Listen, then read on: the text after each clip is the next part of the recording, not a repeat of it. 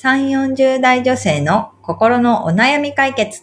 今井彩子と、由美子の、それ、わかる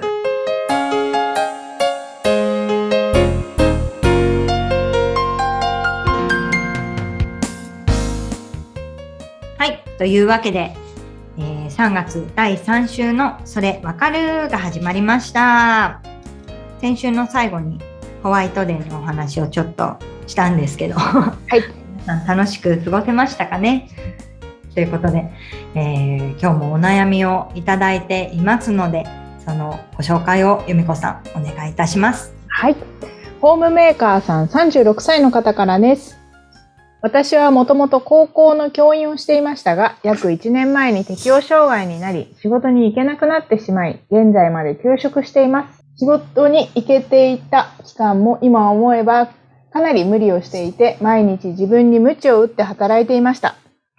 仕事に復帰できる気は到底しないので、このまま辞めて専業主婦になる道もあるのかなと最近では思うようになりました。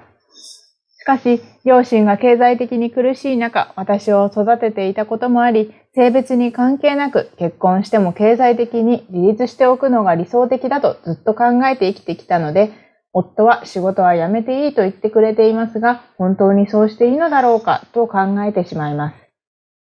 私たち夫婦には現在子供がいないので、専業主婦になることに対して余計に罪悪感を感じてしまっています。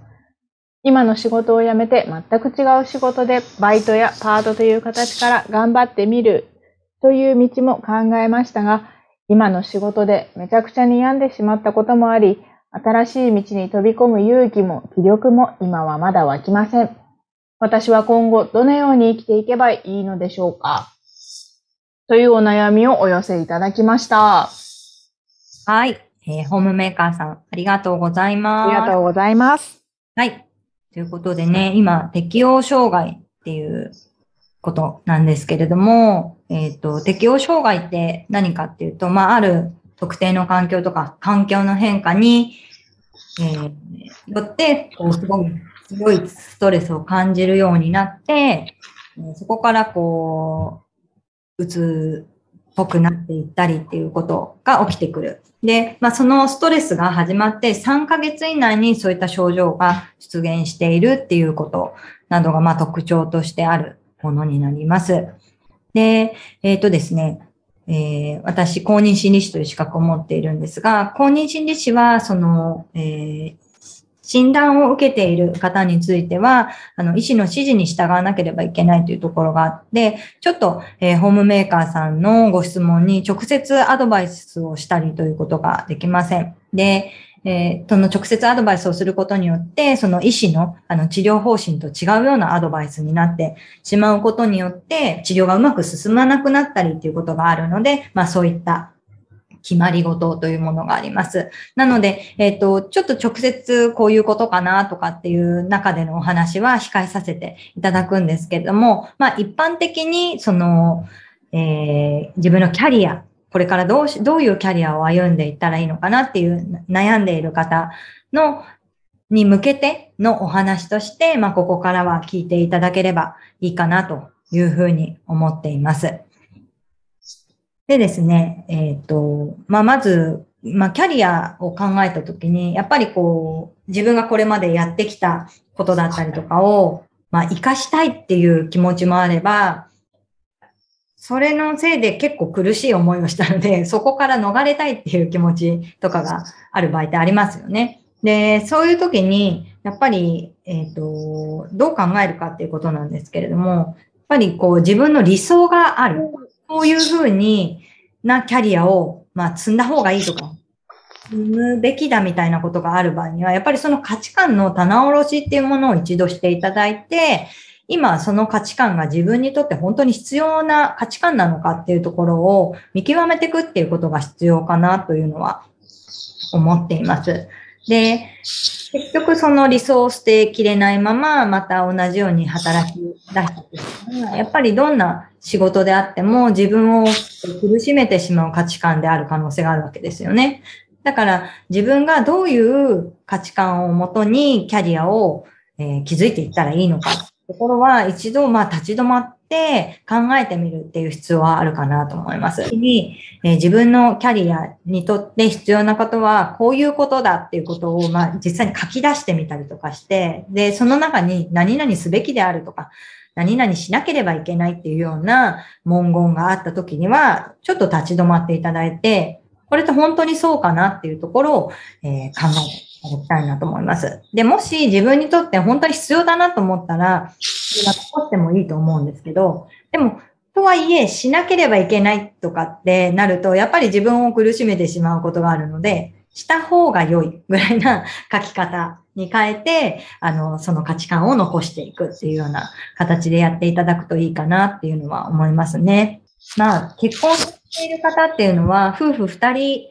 の人生の中でキャリアを考えていくっていうことも必要になってくるかなとは思います。で、あとは子供をいつ授かるかっていうことも夫婦で話しておく必要があると思いますし、もしかしたら、これまでも何回か言いましたけれども、授かろうと思った時に必ずしも授かれるとは限らないので、まあそういったことも含めて、まあキャリアに、キャリアにというかまあ人生に余白を持たせながら生きていくっていうのはすごく大事かなっていうのは思ってます。ただ、まあやっぱり女性の社会進出がこの10年間ぐらいすごい進んでいて、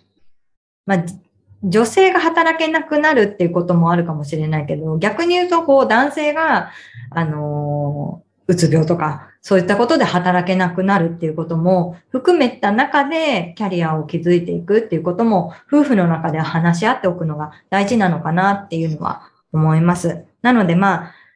まずは自分のキャリアの棚卸しっていうものをした中で自分に必要な価値観とかを残しながらこれからどうしていくかっていうことを考えていく。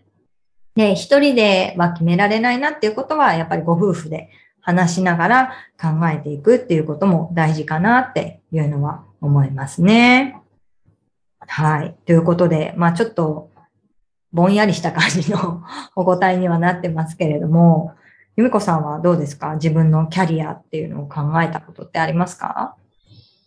うーん、ああんまりない。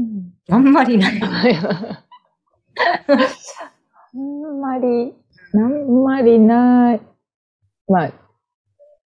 夫が自営業っていうのもあるのかもしれないですけどね。うん。だから、なんだろうな。なんでしょうね。あんまりいい言葉が浮かんでこないんだけど。うんうん。でもやっぱり夫婦の中で、こう、なんとなく明確にお互い言葉にしなくても、まあ、ご主人が自営業だから、それを支えていくみたいなところが、まあ、あうんの呼吸であるっていう感じですよね。そうですね。うんうんなんかそこの、例えば、まあ、由美子さんは、私と昔一緒に働いてた時は、うん。すごく、まあ、ベンチャー企業みたいなところにいたわけで、そういうところに行ったとこから、まあ、専業主婦になるっていう時に何か戸惑いみたいなものってあったんですか？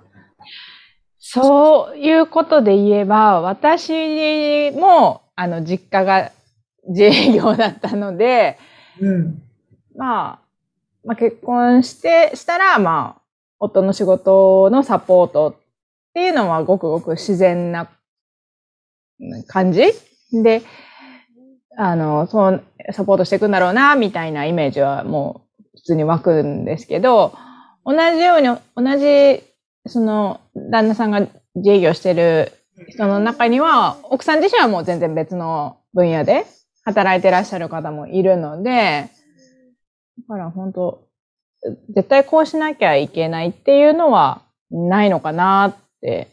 うん、それぞれの夫婦で話し合ってっていうか、うん、そうですよね。そう、確かに、まあ、今のでいくと、やっぱりこう、由美子さんの場合は、まあ、育った環境的にも、うん、夫が自営業で自分がそれを支えるっていうことが、まあ、ごく自然なことだとして、受け止められた、現実になった時に受け止められたっていうところですよね。うんうんうん。確かに。まあなんかその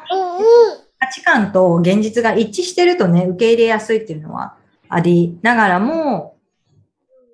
違ってもいいんだっていうね、ところも柔軟に受け入れられると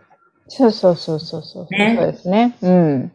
今、働き方って本当に多様化してるし、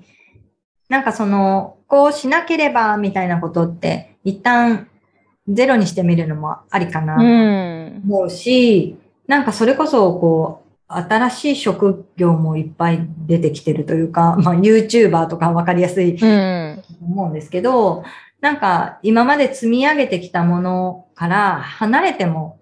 いいと思うし、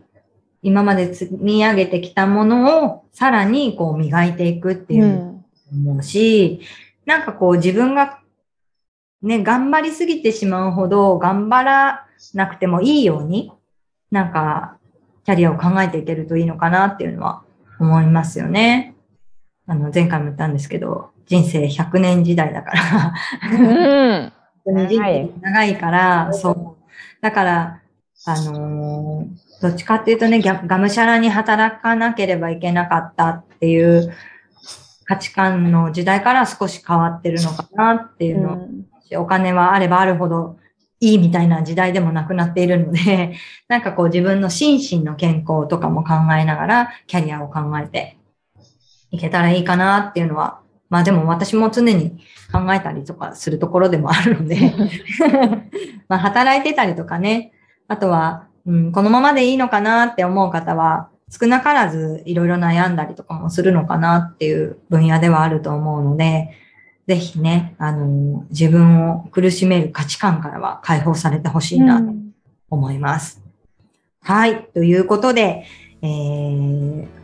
このポッドキャストでは皆様からのお悩みをお寄せいただいておりますので、ゆみこさんご案内をお願いいたします。はい。番組では皆さんからのお悩みをお待ちしております。番組ポッドキャストホーム画面にリブラボラトリー公式 LINE の URL を載せています。こちらを登録後メニュー画面よりお悩みを投稿してください。皆様からのお悩みお待ちしております。お待ちしています。ということで、えーまたね、一週間元気に過ごせていけたらいいかなと思いますので、ね、3月に入ってきたので、まあ季節の変わり目っていうところもあそうる。ですね。いろいろ卒業とかね、そういう環境もね、変わってきま環境も変わりますね。そうちょっと、あの、心身の体調、健康には気をつけながら、そうですね。うん、また一週間過ごしていきましょう。それでは皆さん、また来週さよならさようなら。